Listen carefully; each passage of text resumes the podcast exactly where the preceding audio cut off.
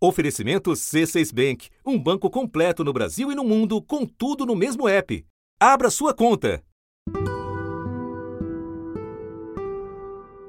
Então, eu falei pra ele, Tita, vai no mercado pra mãe comprar em pó, amaciante, né, pra mãe lavar a roupa. Ele chegou lá e falou, né, eu vou ver se o amaciante vou abrir pra ver qual é o mais gostoso, mais cheirosinho, né. Aí ele pegou e abriu e não sentiu o cheiro. Para Renan Ribeiro Cardoso, foi o primeiro sinal. Quem conta é a mãe, Maria de Jesus. E chegou, pegou o perfume dele, jogou no braço dele e, e cheirou também, não sentiu o cheiro. Aí ele entrou no meu quarto e falou, mãe, você tá sentindo cheiro? Sente o cheiro aqui. Tô, meu filho, é do seu perfume, mãe. Eu não tô sentindo o cheiro, mãe. Né? Falei, brinca não, Luzinha. Tô não, mãe. Aí apavorou. Começava aí a saga da família, moradora do Recanto Verde do Sol, bairro da Zona Leste de São Paulo. Segue o relato de Maria de Jesus, feito ao jornalista Glauco Araújo, da equipe do assunto. Eu estou procurando ser o mais forte possível para poder estar tá falando com você, porque é difícil. Correu numa, na farmácia e fez aquele teste dela lá de, do dedo, sabe, de 15 minutos. E a farmacêutica passou um remédio para ele. Falou, Renato, deu negativo. Pelo que você está me falando, o sintoma é da Covid. Você está com a Covid. Né? Eu vou te passar os remédios, e foi pegando o remédio, isso, aqui, outro, né? Os sintomas evoluíram.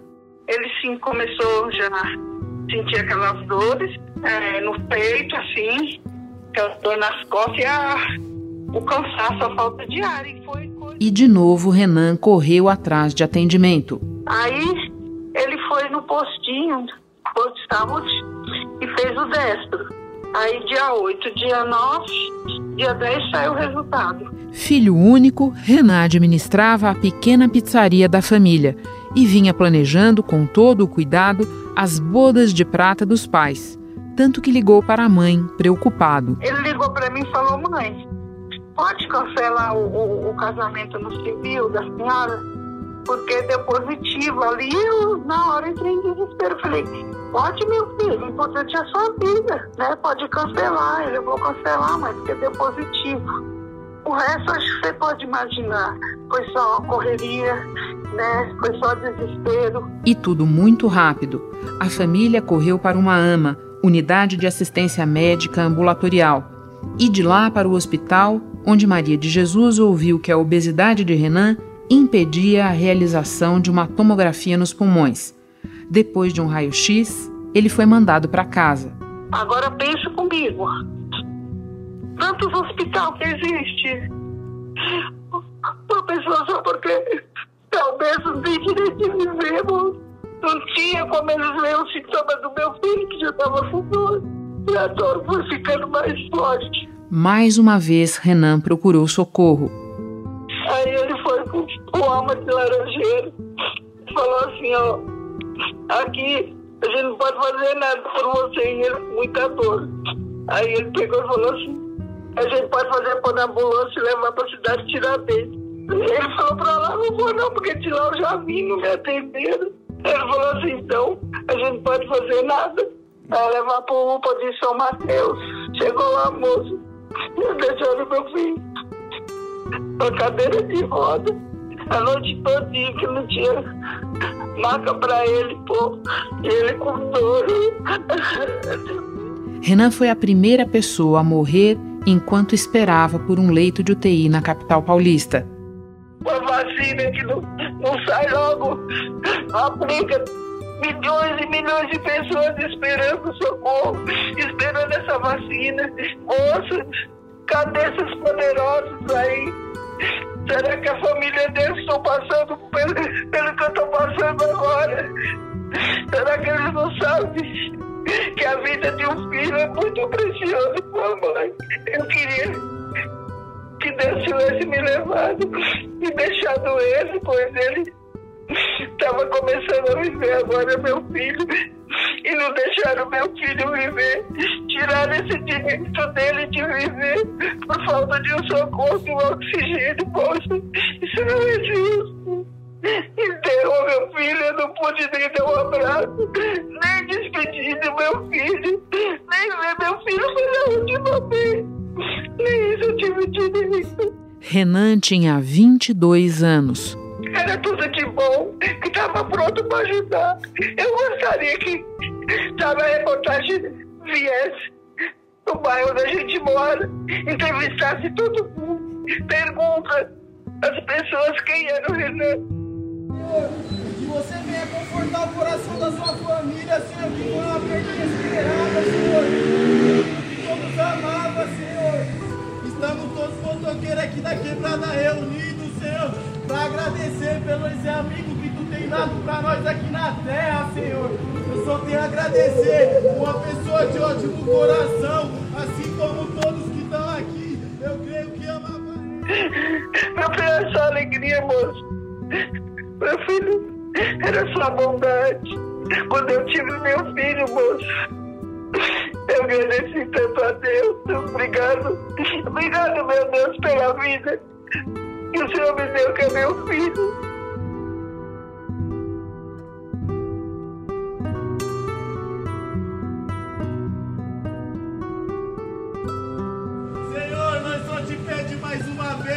Conforta o coração da mamãe dele e do papai dele, Senhor. Nenhuma família quer isso, papai Como outras vítimas, Renan tinha um fator de risco para a Covid está vendo a cada dia mais pacientes jovens internando e complicando, né? Então hoje nós temos UTIs que são completamente de pacientes jovens e principalmente obesos, né? A gente não via isso na primeira onda, né? Ano passado, basicamente nossas internações eram de idosos com comorbidade. Mas mesmo jovens sem as chamadas condições pré-existentes têm ido parar no hospital. Especialistas em saúde explicam que sim, os idosos ainda ainda continuam internando mais, mas o número de internações de jovens tem crescido significativamente.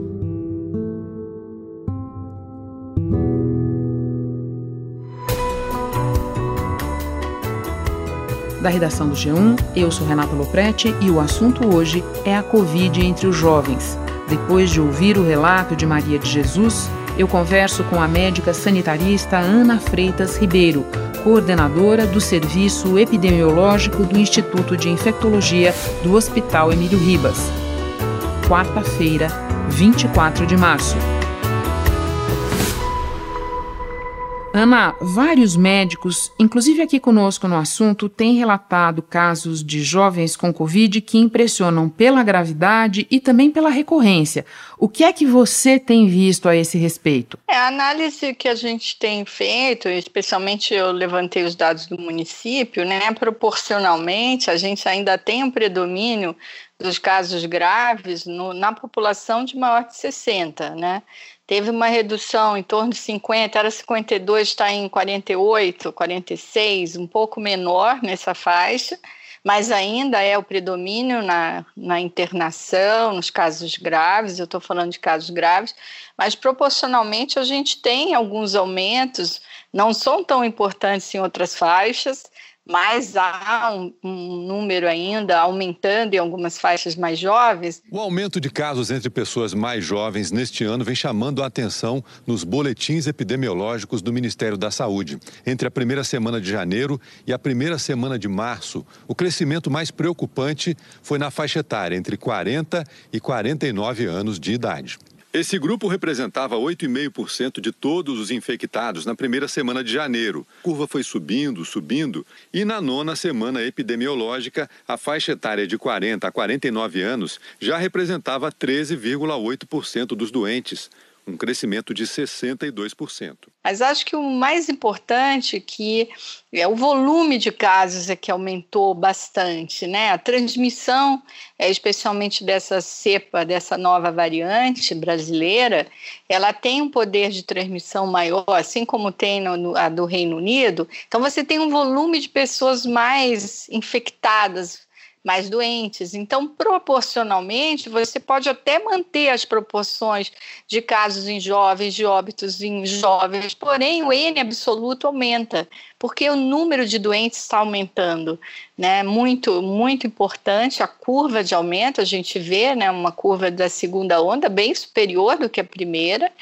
Então, em volume ela aumenta, né? Mesmo que as proporções não tenham se alterado tão significativamente ainda. É uma impressão pessoal, clínica minha, de quem está acompanhando esses casos já há quase um ano, que houve sim uma mudança de perfil, tá? Então, eu estou vendo pacientes mais jovens e mais graves. Antigamente, é, não era esse perfil de pacientes jovens uma faixa etária de 35, 45 anos. A gente continua tendo idosos internados, mas realmente a gente está vendo uma evolução um pouco diferente nessa faixa etária mais jovem. Então, casos mais graves, maior necessidade de ventilação mecânica. Você descreve para nós um cenário em que a variante brasileira, a P1, por que mais contagiosa, está produzindo um grande número de casos e, dentro desse grande número, tem uma proporção maior de jovens do que a gente via no passado. A variante também ajuda a explicar por que nós estamos vendo casos mais graves de jovens, pelo menos é o que relatam os médicos na linha de frente? É, na verdade, é essa, essa variante, assim como a variante do Reino Unido, né, a gente tem um aumento de uma possibilidade de transmissão superior, já tem vários, alguns artigos mostrando isso, e a possibilidade de reinfecção. Né? Então, a reinfecção é, é em função de um vírus tão novo, né? O vírus é tão diferente do inicial que alguém que já teve o sistema imunológico ele não reconhece mais esse vírus como semelhante àquele anterior. Então as nossas células de defesa não reconhecem, portanto é possível ter uma reinfecção. Segundo o levantamento do Imperial College de Londres, cada 100 pessoas contaminadas pelo coronavírus no Brasil transmitem a doença para outras 123. Pesquisadores da Fiocruz identificaram uma nova mudança na estrutura de variantes do coronavírus que circulam no país. A mutação aconteceu na proteína spike, que permite a invasão do vírus nas células do nosso corpo.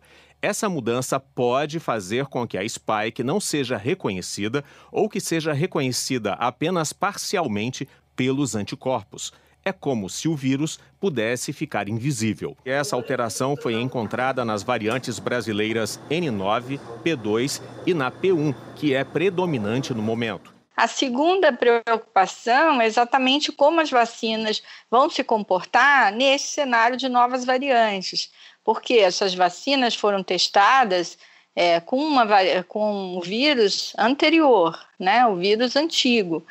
Então é possível também que a vacina ou algumas vacinas elas tenham a sua eficácia reduzida considerando essas variantes. Os pesquisadores afirmam que, se for preciso, as vacinas poderão ser adaptadas para combater a alteração, como a vacina da gripe que muda todo ano, mas ressaltam que é preciso evitar novas dificuldades numa situação que já é de extrema gravidade. Ana, em capítulos anteriores da pandemia, tanto no Brasil quanto no exterior, os jovens estiveram no foco por outro motivo. Porque eles circulavam mais e assim acabavam levando a doença para dentro de casa, para pessoas mais velhas e mais vulneráveis. Essa questão de os jovens circularem mais também é um fator de peso agora? Sim, tem um peso importante, porque é, a, a, sendo uma variante que transmite mais, então a chance de um doente transmitir aumentou. Né? Então, se o jovem que já saiu antes um pouco, agora está saindo, continua às vezes fazendo a mesma coisa, só que ele agora ele se expõe por um vírus que, que tem uma capacidade de transmissão maior. Então, naturalmente, você vai ter mais jovens infectados. Quer ver a história da personal trainer Cristiele? Gente, ela tem 36 anos, sempre teve muita saúde, mas ficou mais de dois meses internada. Né, então, febre a gente não acaba nos preocupando muito, toma de perona, passa. Falei, gente, não, tem uma coisa errada. Segundo dia de febre, tô de coronavírus. Já comecei a tomar é, o coquetel, né? Ivermectina, é, cloroquina, né? E a azitromicina, se não me engano. A partir do momento que eu entrei no hospital, eles não deixaram eu ir embora porque constou-se uma pneumonia né? E exame de sangue muito alterado, com infecção muito grave. Foram 64 dias hospitalizada, 57 na UTI e mais 7 no quarto do hospital. O que eu falo dessa questão de absoluto é que, mesmo que eu continue tendo graves 10%, por exemplo, óbito 10%, se eu aumento o número absoluto de jovens tendo a doença, os 10% em absoluto aumenta o número. Né? Então, a gente tem mais casos em jovens com complicação e com, inclusive, a possibilidade de óbitos. E a gente está vendo claramente uma mudança de perfil para pacientes mais jovens. Não é o jovem necessariamente adolescente, mas a gente tem visto muita gente na faixa dos 40, na faixa dos 50 anos. Tem um colega que me contou de ter atendido dois irmãos no pronto-socorro, um deles está entubado, e os dois irmãos de 20 e poucos anos tinham acabado de perder dois primos que estavam em outro, outro serviço uh, para o Covid. De ontem para hoje foram registradas no Brasil 3.158 mortes por Covid. O total de vítimas, assim, chegou a 298.843. É a primeira vez desde o começo da pandemia que passamos de 3 mil mortes em 24 horas. Só para efeito de comparação, de ontem para hoje, o Brasil registrou mais mortes por Covid do que nos atentados de 11 de setembro. Então, de fato, a questão do, do aumento da transmissão, é, do aumento do contato social, né, que especialmente os jovens que estão tendo é, esse contato maior, isso possibilita um aumento de casos, sim, e o pior também, né, que a gente tem visto, que o próprio aparecimento dessas novas variantes, elas também está subordinado a um aumento de transmissão. Então, quando a gente fala em, em lockdown né, é, distanciamento social, enfim, mais restritivo, a gente está também diminuindo a possibilidade do aparecimento de novas cepas. Isso, o fato de do, vírus ter é, já mutado tanto, quanto mais tiver transmissão na comunidade, maior a chance do aparecimento de novas cepas. Então, de fato, a questão do distanciamento, da restrição do, da, do deslocamento das pessoas é, é fundamental nesse momento, tanto para reduzir o número de casos, quanto para reduzir também a possibilidade do aparecimento de outras variantes. Na maioria dos países, os jovens estão no fim da fila da vacinação. E quando você pega um país como o Brasil, onde a vacinação ainda nem engrenou para os grupos de risco, você tem que os jovens podem estar ainda a uma grande distância de se vacinarem. Isso aumenta o risco para eles? À medida que outras faixas vão sendo imunizadas, os jovens estão mais na mira do vírus? É, na verdade, eles vão estar menos protegidos né, ao longo do tempo. A questão é que as vacinas também, a gente não tem a garantia que a vacina impeça a infecção. Né? A gente tem, os testes de vacinas foram feitos com doentes, né? quer dizer, ele pode até ficar doente, ele pode até ficar infectado, mas ele não tem sintomas. Né? Então, é, a questão da transmissão ela não está ainda documentada como um efeito da vacina. Por exemplo, a vacina 1 impede a transmissão da doença, ela impede a doença. Né? O, o, a doença, alguns impedem o agravamento da doença. Né? A hospitalização e a morte. Então, de qualquer forma, a transmissão na comunidade ela pode persistir, mesmo com a vacina. Por isso que é importante o distanciamento e a gente no, no Brasil, com um número muito ainda pequeno de pessoas vacinadas, isso ainda preocupa muito mais. O total de vacinados chegou a 12 milhões 793 mil 737, o que corresponde a 6,04% da população. Passamos dos 6%. A segunda dose foi aplicada em 4 milhões 334 mil 905 pessoas, 2,05% da população, passamos de 2%, mas uma marca ainda muito baixa, né? É, eu acho que o Brasil tem uma tradição de imunização, do Programa Nacional de Imunização, o Sistema Único de Saúde, com uma capacidade incrível de vacinar. Então, acredito que se a gente tiver vacina a gente consiga chegar nos jovens também, porque os jovens têm que ser vacinados também. Então, é uma questão de tempo, mas esse tempo tem que ser reduzido com uma oferta de vacinas, que não deve ser pensada em duas, três, tem que ser várias vacinas. Pela sexta vez, os brasileiros receberam a notícia oficial do governo de que terão menos vacinas disponíveis do que previa o cronograma anterior. Quase 10 milhões de doses a menos em abril.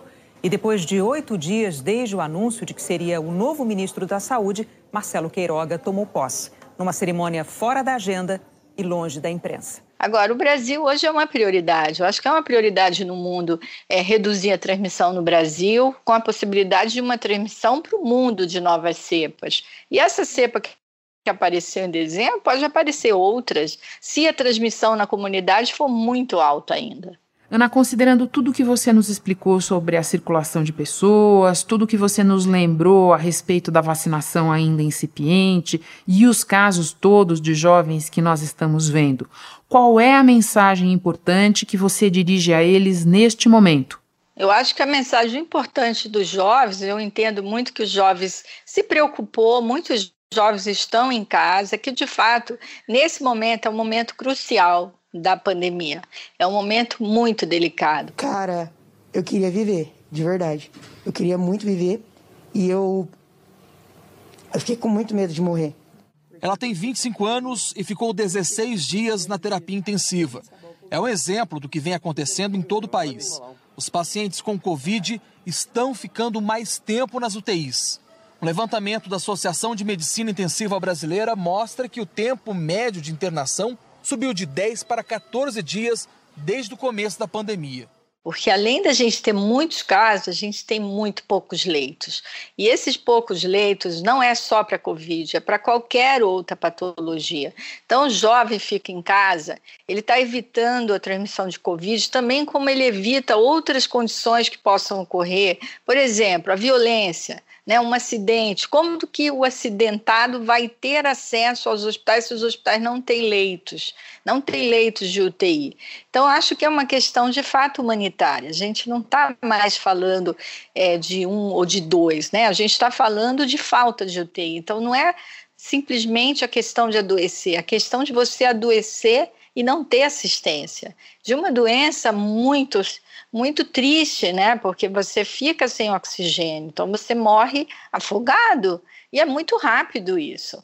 Então você precisa de fato é, se conscientizar e aumentar o distanciamento. Enfim, fiquem em casa, sim. Vamos esperar que essa curva de incidência ela caia que os hospitais reduzam a, a, sua ocupação de leitos de UTI e também é, de leitos hospitalares. Nós temos profissionais de saúde há um ano trabalhando ininterruptamente para tentar reduzir, conseguindo reduzir a letalidade, mas sem leitos, sem estrutura, sem profissional, a letalidade ela tende a aumentar né? O que é muito preocupante. Ana, muito obrigada pelas informações, pelos alertas todos. Bom trabalho para você. Tá bom, Renata. Boa sorte aí, tá? Antes de terminar, um registro para estudo feito no Instituto de Medicina Tropical da USP. Ele concluiu que alguns pacientes podem transmitir o novo coronavírus por mais de 30 dias e, em casos raros, por até 50 esse é um período muito mais longo do que o isolamento recomendado de 14 dias. Então, se você se recuperou da Covid, convém consultar um médico ou mesmo fazer novo exame para se certificar de que está totalmente livre do vírus. Este foi o assunto podcast diário disponível no G1 e também no Globoplay, Google Podcasts, Apple Podcasts, Spotify, Castbox, Deezer, Amazon Music. Nas plataformas digitais de áudio, dá para seguir a gente e assim não perder nenhum episódio. Eu sou Renata Loprete e fico por aqui. Até o próximo assunto.